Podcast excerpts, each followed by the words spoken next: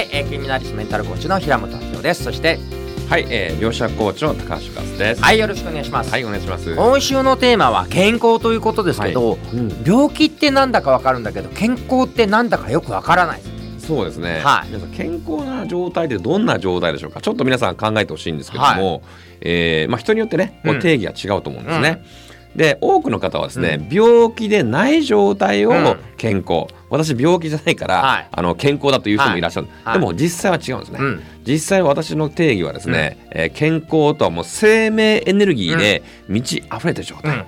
もう朝起きたらシャーってぐらい飛び起きるぐらいの、あもうバーンあともう朝から元気みたいな感じの状態ですね、まあ、あこれが健康なんじゃないかなというふうに思ってます。もう大賛成ですね。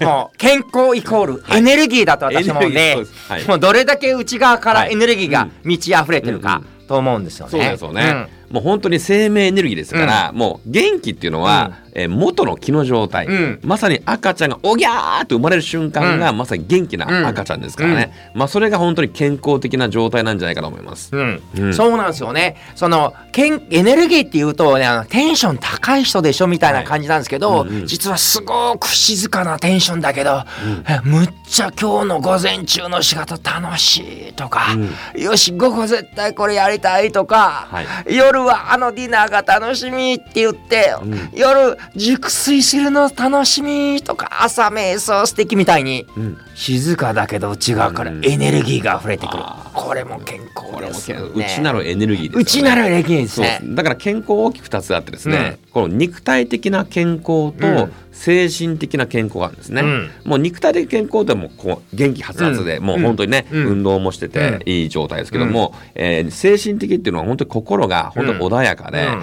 えーそして常に、えーもう清らかな状態で、うん。ですごいみなぎってる状態ですよね、うん。で情熱パッションがあったりとか、うん。もう外からは見えない。外からは、えー見えないんだけども、うん。めっちゃ元気な人っていますよね、うん。はい。そして私はそこね、病気は気からって言いたいぐらい、うん。結局ね、この生命エネルギーに溢れてたら、うん。体もすごい健康になるし、はい。心もエネルギーに満ち溢れてて、うん。はい。究極はなんかね、エネルギー溢れてる人は病気かかりにくいし、幸せそうだし、そうなんですよね。もう本当生き生きしてるんじゃないかはいと思うんですね。うんはい。じゃあどうやったら健康になるのか、うんえーこの次の日からまたね、はいいえーいろんなのをお話ししていければと思います。